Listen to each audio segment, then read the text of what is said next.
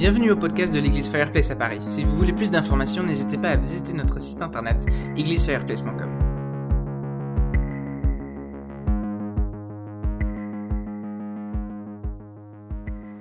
On est dans Daniel. On fait une série de prédications dans, Daniel. Je pense qu'on est environ à mi-chemin de la série de prédications. Juste pour vous dire, euh, si, vous avez, si vous êtes des, bons élèves, des bons membres d'église, studieux et sérieux, vous aurez lu le livre de Daniel euh, du début jusqu'à la fin, alors qu'on est en train de traverser Daniel euh, pour la série de prédications. Si vous ne l'avez pas fait, il n'y a pas de souci. C'est pas un jugement en, en disant ça. Mais si vous avez lu le livre de Daniel du début à la fin, vous aurez remarqué qu'au début, c'est rempli d'histoires passionnantes et fascinantes et on est en train de les traverser les unes après les autres. Et puis après, à un moment donné où ça bascule et, David, Da- Daniel, pardon, commence à avoir plein de visions, euh, toutes plus bizarres et étranges et loufoques les unes que les autres. Et ça aurait été vraiment formidable de prendre du temps pour explorer euh, ces, différents, euh, ces différents passages prophétiques et de les expliquer, de les décortiquer, de voir qu'est-ce que ça veut dire, comment est-ce que ça s'est déjà accompli dans l'histoire, est-ce qu'il y a des choses encore à être accomplies aujourd'hui, qu'est-ce que ça veut dire pour nous, etc. Euh, mais je pense que je vais simplement faire tout ça en une prédication pour la dernière de la série. Je pense que c'est bien qu'on reste vraiment dans les histoires qui sont racontées pour pouvoir être euh, euh, avoir une idée de ce à quoi ça ressemble pour nous de vivre nos vies dans un monde de dingue comme Daniel l'a fait. Et c'est particulièrement ça, cette partie-là, qu'on avait à cœur de traverser. Euh, donc on ne va pas traverser tout Daniel en tant que tel. Donc on est au chapitre 5 dans un livre de, de 12 chapitres, mais on, est bien, on a bien passé la moitié de la série. Et donc, ce qui se passe, c'est que je vais juste introduire un petit peu le texte avant de le lire pour que vous compreniez un petit peu ce qui se passe. Jusqu'ici, euh, sauf quand Yvan a prêché sur Daniel 6, où on a sauté quelques années en avant, et il y avait un roi qui s'appelait Cyrus ou Darius. Euh, Jusque-là, on était dans, des textes où le roi de Babylone s'appelait Nebuchadnezzar. ok? Na- Nabucodonosor, pour d'autres le connaissent comme ça dans les anciennes traductions de la Bible.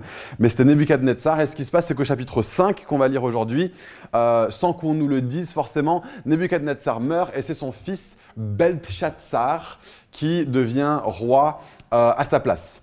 Et euh, c'est assez confusant parce que si vous vous souvenez du message de Angélique euh, d'il y a deux semaines, euh, les quatre Hébreux, les quatre Judéens, euh, qui sont un petit peu les héros de l'histoire des six premiers chapitres de Daniel, ils avaient des noms juifs, donc Daniel en l'occurrence, Anania, Michaël et Azaria.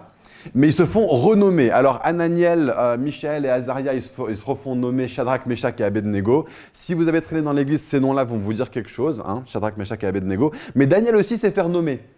Il s'est fait renommer avec un nom, euh, un, nom euh, babylonien. Et son nom à lui, c'est Belshazzar. Et le problème, c'est que là, on a un roi qui s'appelle Belteshazzar et un, protagoniste qui s'appelle Belshazzar. Et c'est extrêmement confusant. Donc je pense que le roi, on va juste l'appeler Belti, ok? Euh, Comme ça, on s'en souviendra. Et puis Daniel, on va juste continuer à l'appeler Daniel plutôt que de passer à Belshazzar parce que sinon, hein, on, a quand même, on a quand même fait des super surnoms hein, tout, au long du, tout au long de la série. Nabucodonosor, je, je sais que c'est Gilles et René la semaine dernière qui l'ont appelé Nabu, c'est ça, ou Nabo N- Ouais, ok, Nebu. Euh, Shadrach, Meshach et Abednego, on les a euh, re- rebaptisés euh, Shamab. Et euh, bon, voilà, on, aura refait la Bible avec cette série de prédications. Euh, et donc, ce qui se passe pour ceux qui n'ont pas été là précédemment, juste pour vous expliquer qui est ce Daniel. Daniel, c'est un Judéen qui a été emmené en captivité dans le, pays de Babylone. C'est quelqu'un qui craint Dieu, qui aime Dieu et qui a été tellement fidèle, tellement rempli de sagesse, doué euh, d'Esprit Saint, qu'il s'est retrouvé à être gouverneur de la province de Babylone. D'accord? Donc il y a l'empire de Babylone, et dans l'empire de Babylone, il y a la province de Babylone. C'est comme tu as la France, et dans la France, tu as l'île de France. et lui, il est gouverneur de la province de Babylone, qui se trouve au sein de l'empire babylonien. Comme ça, vous savez qui sont les personnages principaux. Et donc, on va lire le texte. Il va apparaître à l'écran. Euh, et je vous demande quand même, si vous avez vos Bibles, de sortir vos Bibles, parce que dans pas très longtemps, on va jouer au Lucky Luke. Et je vous expliquerai ce que c'est que le Lucky Luke. Euh, mais donc, on va euh, commencer en lisant le texte. C'est Daniel chapitre 5. Le roi Belshazzar donna un grand festin. Pardon, le roi c'est Belshazzar et Daniel c'est Belteshazzar. ok? Donc, le roi, on va l'appeler Belchi. Donc, le roi Belchi donna un grand festin à ses grands au nombre de mille. Et il but du vin en leur présence. Belchi, quand il eut goûté au vin, fit apporter les vases d'or et d'argent que son père Nébu avait enlevés du temple de Jérusalem, afin que le roi et ses grands et ses femmes et ses concubines s'en servent pour boire. Alors, on apporta les vases d'or qui avaient été enlevés du temple et de la maison de Dieu à Jérusalem, et le roi et ses grands, ses femmes et ses concubines s'en servirent pour boire. Ils burent du vin, ils louèrent les dieux d'or, d'argent, d'airain, de fer, de bois et de pierre. En ce moment apparurent les doigts d'une main, et ils écrivirent en face du chandelier, sur la chaux de la muraille du palais royal le roi vit cette extrémité de main qui écrivait. Alors le roi changea de couleur et ses pensées le troublèrent. Les jointures de ses reins se relâchèrent et ses genoux se heurtèrent l'un contre l'autre. Et le roi cria avec force qu'on fasse venir les astrologues, les chaldéens et les devins. Et le roi prit la parole et dit aux sages de Babylone Quiconque lira cette écriture et m'en donnera l'explication sera revêtu de pourpre, portera un collier d'or à son cou et aura la troisième place dans le gouvernement du royaume. La classe. Tous les sages du roi entrèrent, mais ils ne purent pas lire l'écriture et en donner au roi l'explication. Sur quoi le roi Belchi fut très effrayé. Il changea de couleur et ses grands furent consternés. La reine, à cause des paroles du roi et de ses grands, entra dans la salle du festin et prit ainsi la parole. Ô roi, vis éternellement. Que tes pensées ne te troublent pas et que ton visage ne change pas de couleur. Il y a dans ton royaume un homme qui a en lui l'esprit des dieux saints. Et du temps de ton père, on trouva chez lui des lumières, de l'intelligence et une sagesse semblable à la sagesse des dieux. Aussi le roi... Oula.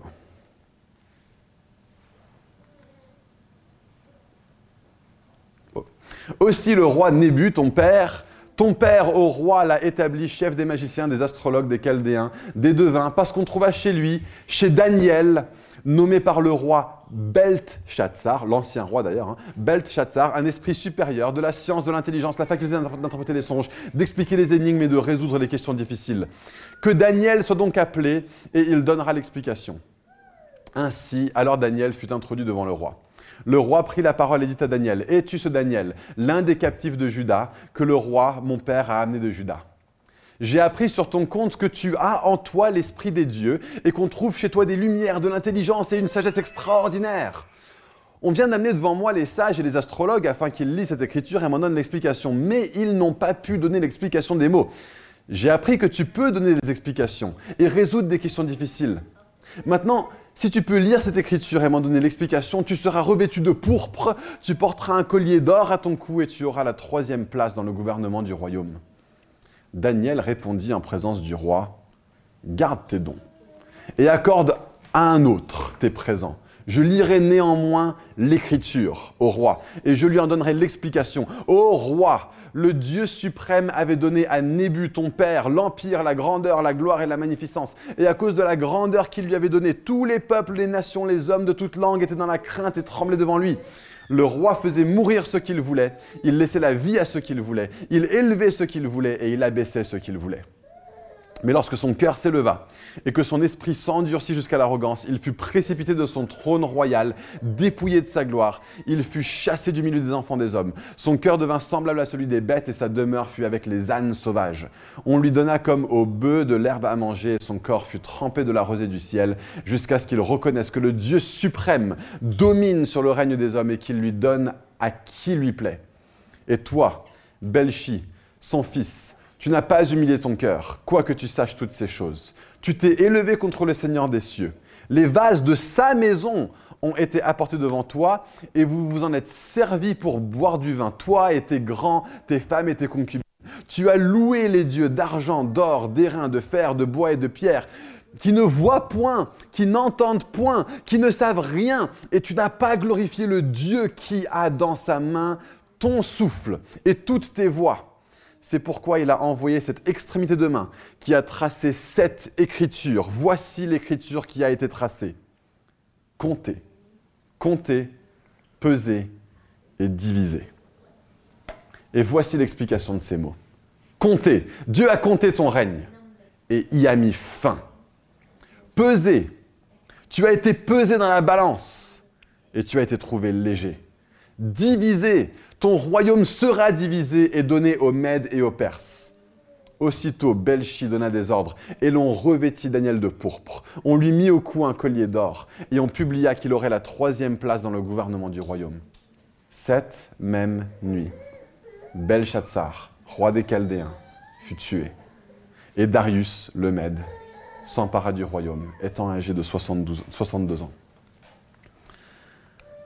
C'est une sacrée histoire, hein C'est une sacrée histoire. Euh, donc, juste pour récapituler ce qui se passe ici. Un soir, on, a ce roi un peu faible et puis on le voit en permanence que ce n'est pas un grand, grand, grand roi. Pourquoi? Parce qu'on n'arrête pas de faire référence à son papa. Son père était un grand roi. Nebuchadnezzar était un grand roi en, majesté, en gloire, en conquête. Et il a fini même lui par se prosterner devant Dieu. Mais là, on a un, roi qui est beaucoup plus faible. Qui on fait référence à lui en faisant référence à son père. Il n'arrive pas à tenir sur ses propres baskets, à prendre ses propres décisions. Et lui, il décide un jour de faire le beau gosse avec les autres personnes de son royaume. Il se dit, allez, toutes ces coupes qui ont été capturées par mon père, moi, je vais les prendre et puis je vais m'en servir pour faire la fête avec. Et donc, il fait une fiesta en prenant des objets d'or et d'argent qui ont été pris dans la maison de Dieu. C'est des objets qui sont dédiés à la gloire de Dieu. Ces objets ne sont pas anodins. Et on voit qu'ils sont faits en or et qu'ils sont faits en argent. Et qu'est-ce qu'ils font? Ils prennent ces objets faits d'or et faits d'argent et ils se mettent à faire un culte à des idoles faites d'or et faites d'argent. Ces, coupes qui étaient faites en or et en argent étaient supposées être là pour dire oui, on est fait en or et en argent, mais on parle de quelque chose de bien plus grand. On existe pour quelque chose de bien plus grand. En, en, en nous-mêmes, être fait d'or et être fait d'argent, c'est super, c'est bien l'or, c'est bien l'argent, rien de mal avec ça. Mais nous, on existe pour quelque chose de plus ultime. Ne nous regardez pas nous, regardez Dieu. Voilà l'objectif de ces coupes. Elles ont été créées pour conduire les gens à regarder Dieu. Et tellement, tellement, tellement de bonnes choses dans notre monde ont été créés pour qu'on puisse voir Dieu à travers ces choses. Toi-même, tu as été créé à l'image de Dieu. Tu existes pour que les gens voient Dieu à travers toi. Et pourtant, moi, ça devient tellement, tellement souvent quelque chose où on se dit, bah, regarde-moi pour le fait de me regarder moi. Hein, ces objets étaient faits en or et en argent, et plutôt que de regarder au Dieu que ces objets étaient supposés euh, euh, désigner, ils ont commencé à regarder juste à des idoles d'or et à des idoles d'argent, et à les louer et à les adorer. Et ce qui se passe, c'est que nous, on fait la même chose tellement souvent. Juste pour qu'on comprenne un petit peu la signification donc de ces, coupes, euh, j'aimerais qu'on puisse prendre euh, les différents passages de l'Ancien Testament qui parlent de quand ces coupes ont été créées. Euh, si j'ai bien mes notes dans le bon sens. Il me semble que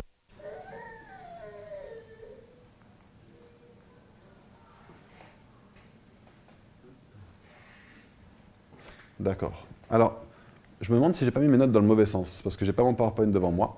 Euh, Est-ce qu'il y a des versets bibliques qui vont apparaître ensuite? Non Tu peux passer genre toute la série d'images, s'il te plaît, et, euh, et mettre la slide à la fin. Il y a des versets bibliques dessus? Voilà. Juste, je pense que ce serait bien qu'on comprenne un petit peu à quoi servent ces ustensiles. Et donc, on va jouer au Lucky Luke. D'accord? Le Lucky Luke, euh, c'est un jeu où, en gros, tu prends ta Bible et la première personne qui trouve le verset biblique le plus vite possible, bah, c'est lui qui, qui, a, qui, a, le droit de le lire. Ok?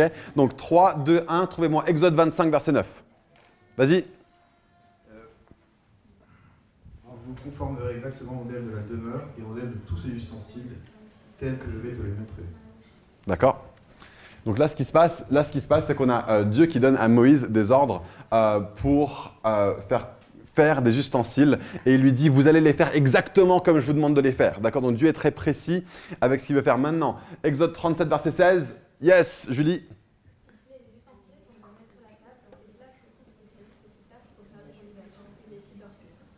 Tu peux le redire un tout petit peu plus fort s'il te plaît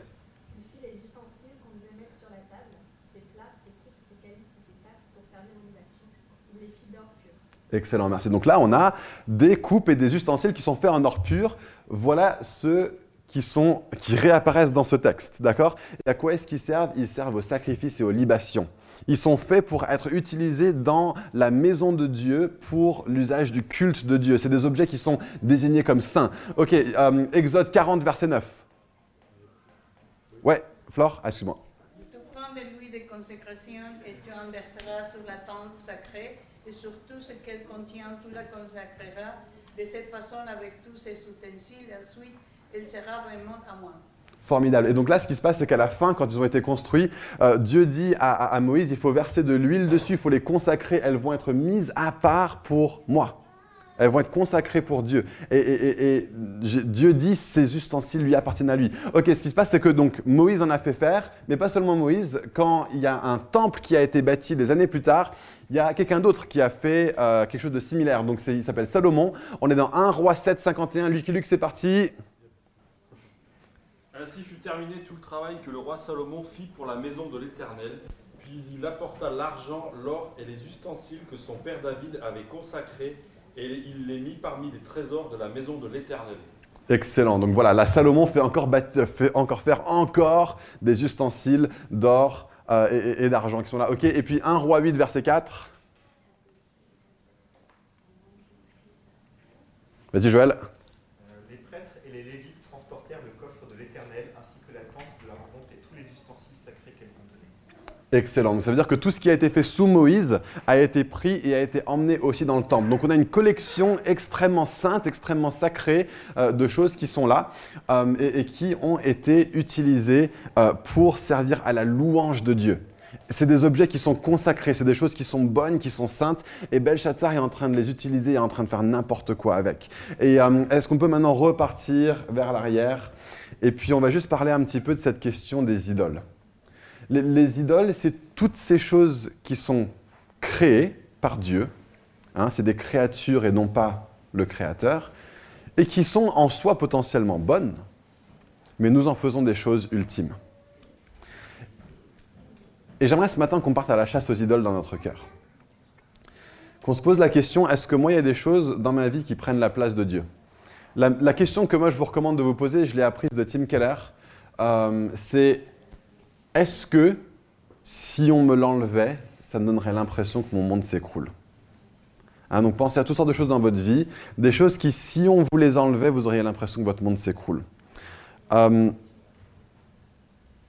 depuis les dernières années, j'ai essayé de faire un petit peu une liste de tout ce que personnellement, moi, je constate beaucoup dans notre culture parisienne comme étant euh, les idoles qui reviennent souvent. Et, et ce que j'ai fait, c'est que je les ai euh, personnifiées entre guillemets. La raison pour laquelle je les ai personnifiées, c'est parce que souvent les idoles, on peut se dire ah ouais, c'est un truc comme ça qui est là-bas, qui est loin. Euh, mais je voulais qu'on puisse les, voir, les lire en s'identifiant à ça. Euh, sachez que en faisant ça, c'est pas quelque chose pour nous faire nous sentir nous juger, nous faire, nous faire nous sentir jugés, et c'est aussi quelque chose qui va être caricatural, parce que forcément aucun d'entre nous ne vont être l'incarnation totale de cette idolâtrie, de cette idole, mais euh, par contre, nous allons être des personnes qui avons plusieurs, souvent, de ces idoles dans nos vies. Euh, et donc, je veux un petit peu les faire passer, puis les décrire les uns après les autres. Et je veux vous demander, vraiment de demander dans votre cœur, qu'est-ce qui, si on me l'enlevait, ça me donnerait l'impression que mon monde s'écroule? Le premier, je l'appelle le jeuiste. D'accord? On a les déistes, les théistes, et on a les jeuistes. Mon Dieu, c'est moi. D'accord? On est une génération extrêmement imbue de notre personne. Euh, Et, si je vous disais à partir de maintenant, ne prends plus tes décisions en pensant d'abord à toi, prends tes décisions en pensant d'abord aux autres. Est-ce que tu as l'impression que ton monde s'écroulerait? Est-ce que tu dis Ah, mais ça, ça c'est trop, ça, j'y arriverai pas Hein? Pense à la prochaine grande décision que tu as à prendre et dis-toi Oui, je vais prendre cette décision en pensant aux autres plutôt que de penser à moi. Qu'est-ce que ça te fait dans ton cœur? Est-ce que l'idole euh, du moi est présent en toi Est-ce que tu es euh, le ou la Le family man. Je ferai tout pour ma femme et mes enfants. Hein, je ferai tout pour mon époux, pour mon mari et mes enfants. Tout. Et quand Dieu il te demande de faire quelque chose. Ouais, mais mes enfants ne seront pas en sécurité. Ou ouais, mais je ne serai pas assez proche des meilleures écoles. Euh, ou ouais, mais ceci, ouais, mais cela. La famille, c'est génial. Moi, c'est génial. Nous sommes faits à l'image de Dieu. Notre famille est formidable. Je suis 1000% pour la famille. La famille, c'est bien, mais ce n'est pas ultime. Est-ce que euh, vous faites passer les décisions de votre famille, euh, co- co- concernant votre famille, au-dessus des décisions qui concernent Dieu? Est-ce que vous avez cette clarté dans votre famille que euh, Dieu est plus important que vos enfants? Et que c'est une bonne nouvelle pour vos enfants? Qu'ils trouvent l'épanouissement, qu'ils trouvent euh, la vie, qu'ils trouvent tout ce qu'ils ont à trouver, alors que vous dites c'est Dieu qui vient en premier. Et dans le contexte que j'aime Dieu et que je suis pour Dieu, vous allez être profondément aimé. Et vous allez être emmené dans quelque chose de fort. Donc le, le, le family man. L'intello. Ma valeur se trouve dans le fait de savoir plein de choses. Hein, et juste pour, se poser la question sur la famille, est-ce que si on te dit à partir de demain, tu n'auras plus ta famille, est-ce que tu as l'impression que ton monde s'écroule? Bien sûr qu'il y a un sentiment de tristesse énorme face à cette idée. Mais est-ce que tu as l'impression que ton monde s'écroule Que tu dis, je ne sais pas ce que je pourrais faire? Ça veut dire que ça a pris la place de Dieu. Parce qu'avec Dieu, on peut toujours se dire, je sais au moins que je serai accroché à Dieu. Euh, est-ce que si à partir de demain, je te dis, tu seras considéré pour le reste de ta vie comme, comme un ignare, comme quelqu'un qui n'a aucune culture générale, qu'est-ce que ça te fait? Moi, celui-là, il est dur pour moi. Vraiment. J'ai une partie de mon identité qui est euh, en, en, enveloppée dans cette idée comme étant connu et reconnu et vu comme quelqu'un d'intelligent euh, et, et, de cultivé qui sait des choses. Euh, et si on me l'enlevait? Si on me dit à partir de maintenant, j'aurai la réputation jusqu'à la fin de ma vie d'être quelqu'un qui ne connaît rien à rien, qui est stupide, qui n'a aucune culture générale, aucune, euh, euh, aucun bagage intellectuel. Qu'est-ce que ça te fait? Il est, grand celui-là à Paris, j'ai l'impression. Le carriériste. Mon job, c'est ma vie. Ton, prochain contrat là, que tu es sur le point de signer, est-ce que Jésus est Seigneur dessus? Est-ce que les pressions qui vont venir avec ce travail vont te conduire plus proche de Jésus? Si oui, fonce. Si elles vont te conduire à t'éloigner de Dieu, chaud. Si tu dis oui, il semblerait que ce soit une idole. Que c'est quelque chose de bon qui est devenu quelque chose d'ultime. Ta carrière, c'est bien, super. Nous, on va encourager les gens à, Fireplace à prendre des responsabilités dans toutes les sphères de la société, à impacter le monde, euh, au nom de Jésus pour faire une vraie différence, pour que la société soit transformée à travers le fait d'avoir des citoyens du royaume de Dieu qui développent l'amour, la joie, la paix, la patience partout autour d'eux. On, veut ça. On veut la sagesse de Dieu pour le bien-être de la ville de Paris. On veut, la sagesse de Dieu dans toutes vos carrières. On veut que vous puissiez avancer, prendre des responsabilités. On est pour ça, mais pas que ce soit ultime. Le sexe addict. Interdiction de restreindre ma vie sexuelle. Genre, ouais, je veux Jésus, mais par contre, il n'a pas le droit de me dire comment me comporter dans ma chambre. Hein euh, c'est le seul être humain que j'ai pas mis dessus. J'arrivais pas à me décider à, à, illustrer celui-là de façon euh, utile et serviable pour tout le monde euh, dans, cette pièce. Mais il, a clairement faim. Hein il a clairement faim. Disons-le comme ça.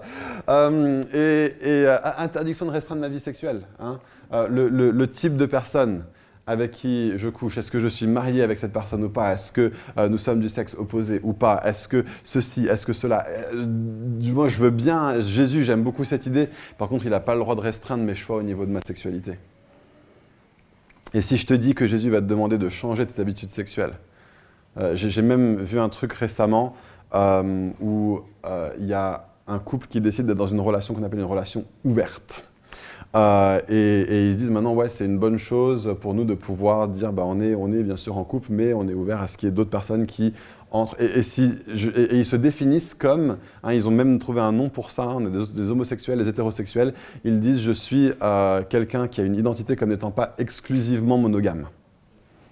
Je suis là genre, mais, mais, mais, mais tous les hommes ont envie de tromper leur femme.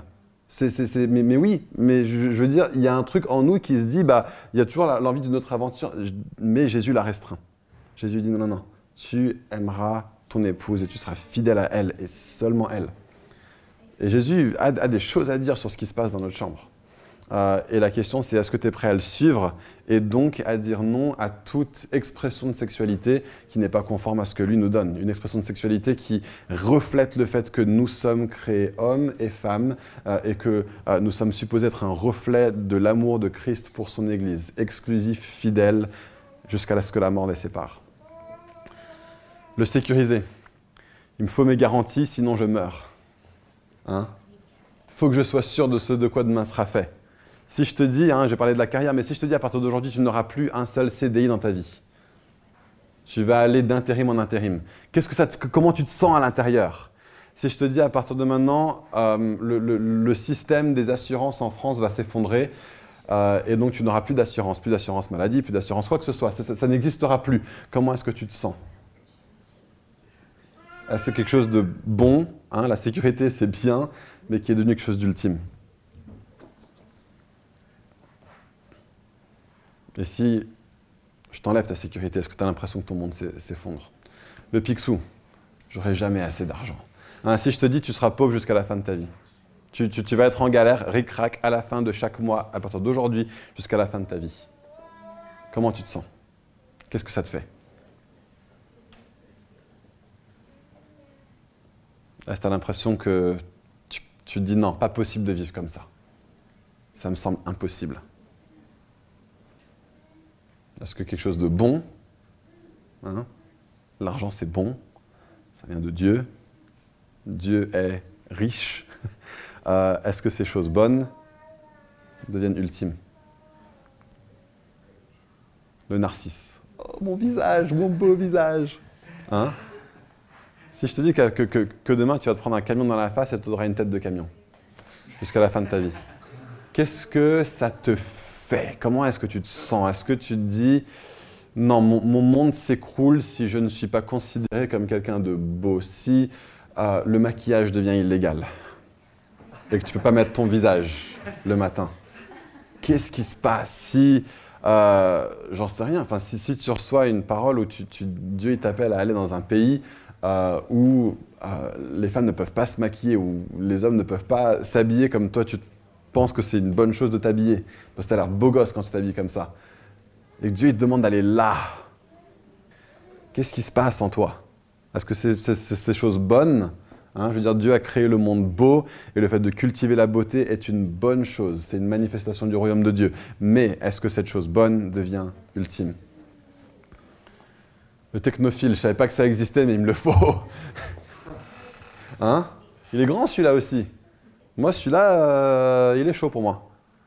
De, dire des choses qui sont bonnes à nouveau, être connecté, euh, pouvoir communiquer mieux, euh, pouvoir dématérialiser tout le papier qu'on utilise au quotidien dans les entreprises. Je veux dire, il y a- tellement de points que la technologie, grave, mais ça peut devenir un truc ultime tellement vite, ça peut prendre la place de Dieu. Moi, je me rends compte que le, matin, je suis tellement plus facilement attiré par mon téléphone et par les résultats de la NBA et par mes notifications Facebook que par la Bible. Il faut que je fasse quelque chose pour réorienter ma vie, réorienter mon cœur autour de ça. Le diverti. Si j'ai pas Netflix ou Spotify, je craque. Hein? Tu vis pour le divertissement. Ta, vie est, euh, et, ton emploi du temps parfois est souvent plus orienté autour du divertissement qu'autour de la présence de Dieu dans ta vie.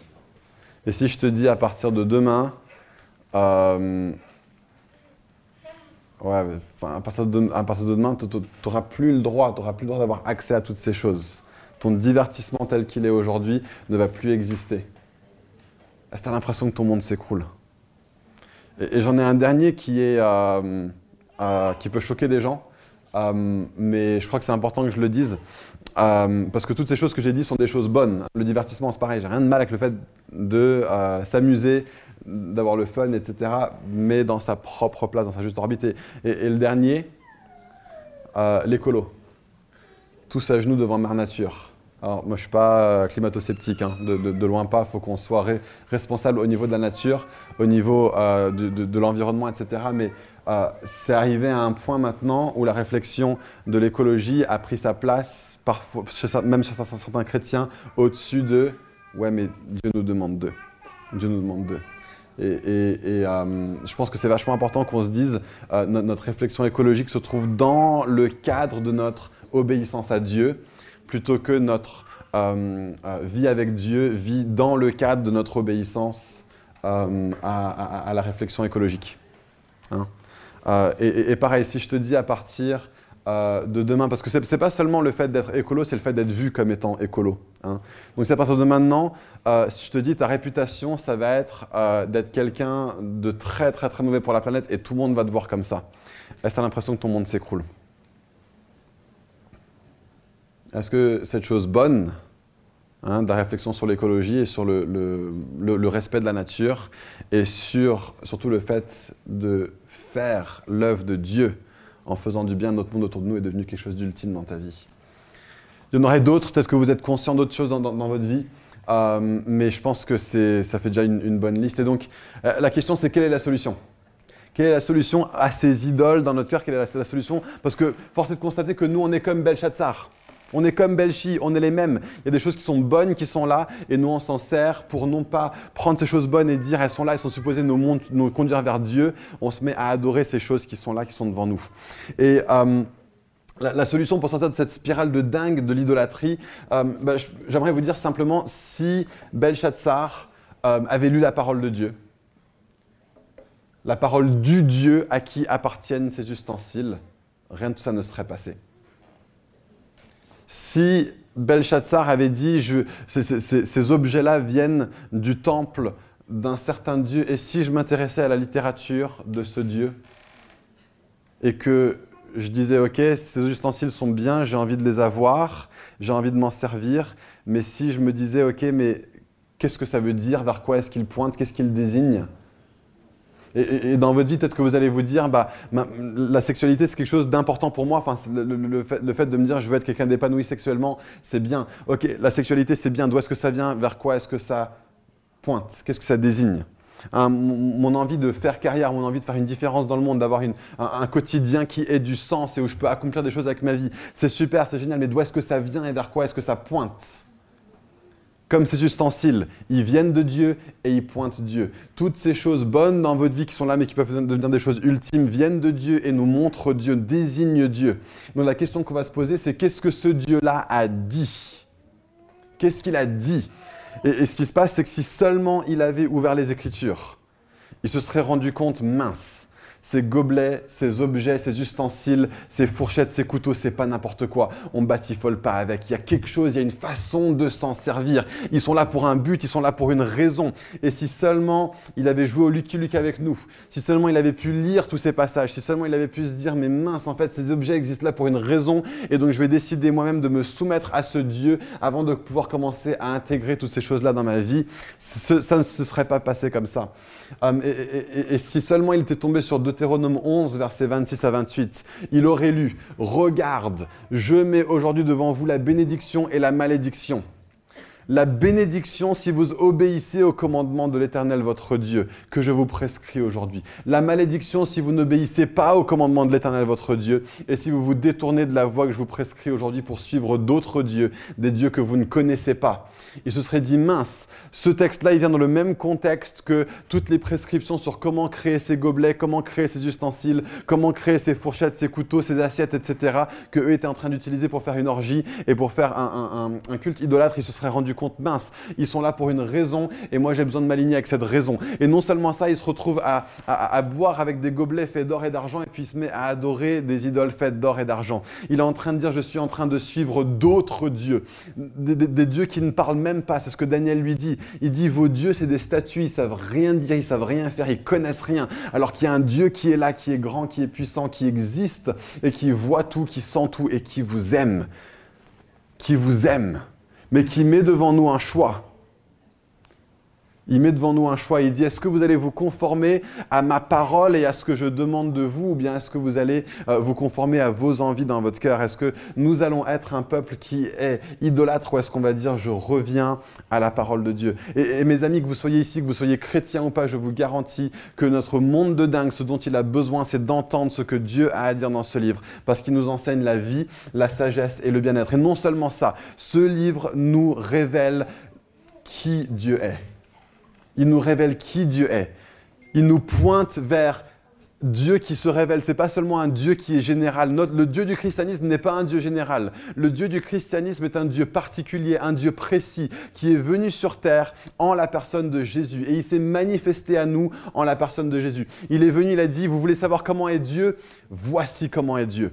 Il est venu en la personne de Jésus, démontrant son amour, démontrant sa proximité, démontrant sa grâce, démontrant sa, sa bonté, sa beauté, sa sagesse. Jésus est venu, il nous a montré qui était vraiment Dieu.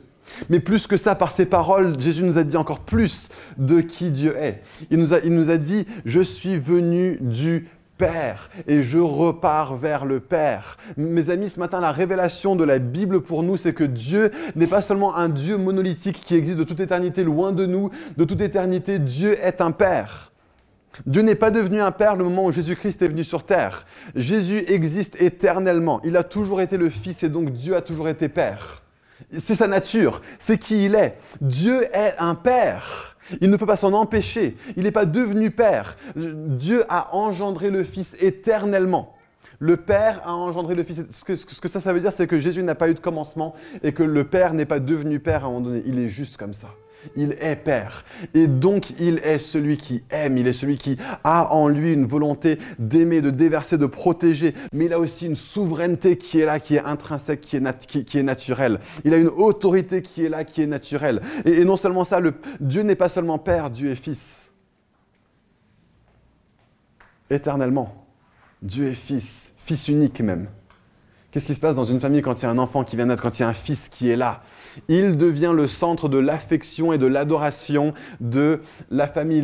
Le, père et la mère sont là en train de dire Oh, mais il est tellement beau et il est tellement précieux et il devient le, centre de la famille. Je sais que parfois ça peut aller dans, des dérives de dingue où la, la famille devient centrée autour des enfants. C'est pas ce que je suis en train de dire, mais ce que je suis en train de dire, c'est que le fils est celui qui est l'objet de l'affection et du regard de ses parents. Ce que ça, ça veut dire, c'est que de toute éternité, Dieu est admiré.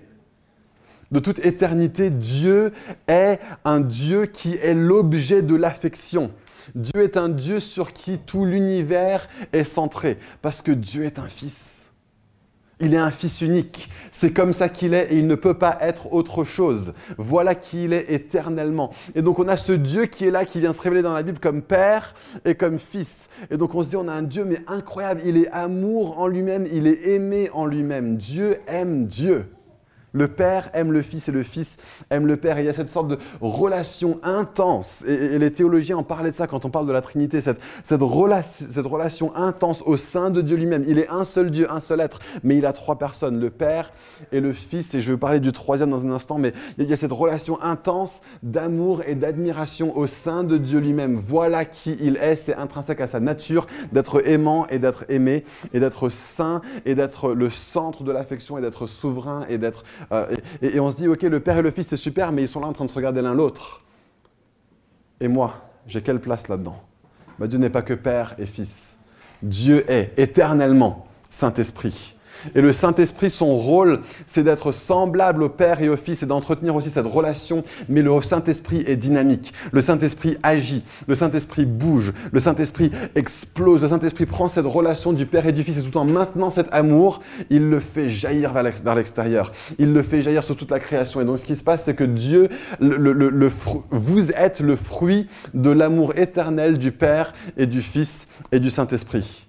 Et donc il s'aime et il s'aime et il s'aime éternellement et ça a conduit à ce qu'un jour, le Père parle.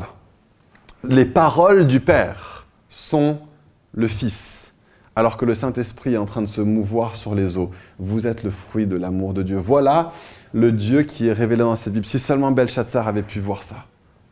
Si seulement Belshazzar avait pu voir le Dieu des Écritures, si seulement Belshazzar avait pu voir qui Dieu est vraiment, il serait rendu compte que d'adorer des, idoles faites euh, d'or et faites d'argent, ça sert à rien, alors que nous avons le Dieu éternel qui se révèle à nous, qui vient nous démontrer qui il est, qui vient nous conduire à entrer dans son amour. Parce que le Saint-Esprit ne fait pas seulement, c'est pas seulement qu'il émane du Père et du Fils, mais il nous amène au Père et au Fils. Il nous introduit dans une relation avec le Père et avec le Fils. Et, Jésus est une manifestation de ça. Jésus vient et il nous démontre par sa façon d'être et en mourant pour nous à la croix que nous sommes appelés à avoir une relation avec Dieu. Que nous sommes appelés à- à dire toutes ces autres choses sont bonnes, mais vivre avec Dieu, c'est la seule chose ultime. C'est la seule chose ultime. Et donc moi, je vous, mon message ce matin, c'est Paris, tu as besoin de ce livre. Paris, tu as besoin du Dieu révélé dans ce livre. Et, donc mon application, qu'est-ce que, quelle aurait été la, la- la solution pour notre ami Belchi? Lisez la parole de Dieu. Hey, Fireplace, on est un peuple de la parole. On est un peuple de la parole. D'accord? Tout ce qu'on fait, tout ce qu'on dit est entièrement soumis à ce livre. D'accord? Notre cœur, c'est que si Dieu dit quelque chose, notre réponse c'est oui papa. Oui papa, avec grand plaisir. Parce que même si je ne le comprends pas, même si je ne le vois pas, même si je ne le sens pas, je sais que tu es bon et que tu as des meilleurs projets en réserve pour moi. Même si je vois ces choses dans ma vie, ces, ces gobelets faits d'or et d'argent, et j'ai vraiment, vraiment envie de me prosterner devant de l'or et de l'argent parce que ça compte tellement pour moi, je vais me dire, ok, ces choses-là, je sais qu'elles me parlent de quelque chose de plus grand. Connaissez la parole de Dieu.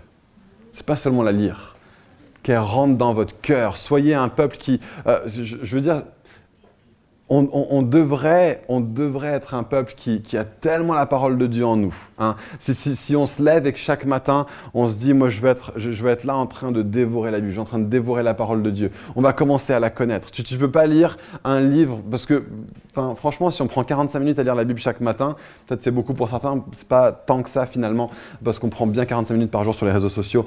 Mais si on prend 45 minutes à lire la Bible chaque matin, euh, la Bible on l'a finie en 6 mois. C'est-à-dire qu'on la lit deux fois par an. Même si vous faites la moitié de ça, vous la lisez en un an. C'est pas tant que ça. Et si vous faites 10 années, 20 années, 30 années, 40 années de vie chrétienne, vous avez lu la Bible X nombre de fois, ça va entrer en vous, ça va devenir partie de qui vous êtes. Je vous encourage à fond les amis, soyons un peuple de la parole. Ne nous contentons pas de dire ah ouais, il y avait un passage quelque part dans la Bible que je, crois que la Bible a dit ça et en fait tu es en train de citer un chant de louange. C'est genre, non, Hey, on- on veut être un peuple de la parole de Dieu, d'accord? Lisons la Bible, connaissons la Bible et connaissons-la à fond. Et obéissez à la parole de Dieu. Ce qui se passe, c'est que euh, Jésus dit euh, euh, Ceux qui me connaissent obéissent à mes commandements. Et ceux qui, si, vous m'aimez, obéissez à mes commandements. Vous savez, il y, a un gars qui s'appelle Gary Chapman qui a écrit un bouquin qui s'appelle Les cinq langages de l'amour. Ben, il en a oublié un. Les cinq langages de l'amour, c'est pour des trucs entre êtres humains. C'est le toucher physique, c'est les paroles euh, d'affirmation, c'est euh, le fait de prendre du temps de qualité les uns avec les autres, c'est le fait euh, de se rendre service les uns aux autres et le fait de donner des cadeaux les uns aux autres. Ok, cinq langages de l'amour, super pour les couples, faites ça, vivez-le, découvrez quel est le langage de l'amour primaire de votre mari de votre femme pour pouvoir l'exprimer et le parler, super, et pour pouvoir comprendre que quand Rebecca me fait une tasse de café, elle est en train de me dire je t'aime de la même façon que moi j'ai en train de dire, je t'aime quand je caresse ses cheveux. Ok, faites ça les couples, c'est super. Mais il y a un sixième langage de l'amour. Fais ce que je dis. Et ce langage de l'amour, c'est celui de Jésus et de personne d'autre. Si un humain a ce langage de l'amour-là, c'est de la manipulation. Jésus, son langage de l'amour, c'est fais ce que je te demande. Si tu veux m'aimer, si, tu veux me parler mon langage de l'amour à moi, si tu m'aimes, respecte mes commandements. Et, ce que j'aime, enfin, il y, a- un, gars dans, le Nouveau Testament qui s'appelle Pierre, c'est un disciple de Jésus, il passe tout son temps avec lui. On se moque souvent de Pierre parce que Pierre dit euh, souvent des bêtises, ok, il parle un peu plus vite que son ombre. Euh, et, ce qui se passe, c'est que Pierre, ce que Jésus aimait chez Pierre, c'est que Pierre se réjouissait dans le fait de faire ce que Jésus lui demandait. Il y a un moment donné où Jésus est en train de marcher sur l'eau, au milieu de la nuit. Certains croient que c'est un fantôme. Et ce que Pierre, il dit, c'est si tu es Dieu, si tu es Jésus, donne-moi le commandement de venir te rejoindre. Pierre, c'est le gars qui se, lève le matin et qui dit Dieu, dis-moi quoi faire aujourd'hui. J'ai envie de mes ordres de marche. J'ai envie que tu sois le Dieu qui soit Seigneur sur ma vie et qui me dit quoi faire. Et je veux marcher selon ta parole, je veux obéir à ta parole. Et, ce qui se passe, c'est que euh, on, on peut rentrer dans cette relation où on va dire nous voulons être un peuple qui non seulement a soif de lire la parole et de connaître la parole, mais d'obéir à la parole. Et enfin, proclamer la parole de Dieu. Et c'est là que j'en reviens à ce texte. C'est là que j'en reviens à ce texte. Qui se passe, regardez ce que dit euh, euh, Daniel. Il vient, il entre, et son rôle à lui, c'est de prendre les Écritures, ce que Dieu a écrit sur le mur, et c'est d'en donner l'interprétation aux gens autour d'eux. D'accord? Il, vient, et puis Dieu a écrit quelque chose sur les murs du, pa- du- du palais. Méné, Méné, Tekel, Parsin. Daniel vient et dit Moi, je suis quelqu'un qui connaît la parole de Dieu. J'ai lu la parole de Dieu. J'obéis déjà à la parole de Dieu. Maintenant, je te dis ce que dit la parole de Dieu. Et ce qui se passe pour Belshazzar, c'était une mauvaise nouvelle. C'était tu es pesé, tu es compté et tu vas être divisé. Et la parole de Dieu, elle passe toujours, le soir même. Ce grand empire de Babylone. Ce grand, mais, alors, mais il n'y a peut-être pas, pas, pas d'empire plus glorieux jusqu'à cette période-là que l'empire de Babylone. C'était un truc de dingue, cet empire. Une sagesse, une science, une solidité, une assise, une armée extraordinaire. En une soirée, Belshazzar avait été compté, pesé, et son royaume a été divisé. Nous devons être un peuple qui proclame la parole de Dieu pour éviter que ce soit ce qui arrive à tous nos contemporains. Soyons de ceux qui disent, mais revenez, revenez, revenez à la parole de Dieu. Comme on a lu dans Deutéronome tout à l'heure, vous avez le choix entre obéir au commandement de Dieu ou désobéir au commandement de Dieu. Revenez à Dieu, revenez à Dieu, revenez à Dieu. Et non seulement ça, mais nous, on a un message de la grâce dans le Nouveau Testament. On a un message pour dire aux gens, tu peux accepter Dieu et il te pardonnera. Merci d'avoir écouté ce podcast. Si vous voulez plus d'informations, n'hésitez pas à aller sur notre site internet églisefireplace.com ou notre chaîne YouTube youtube.com slash églisefireplace.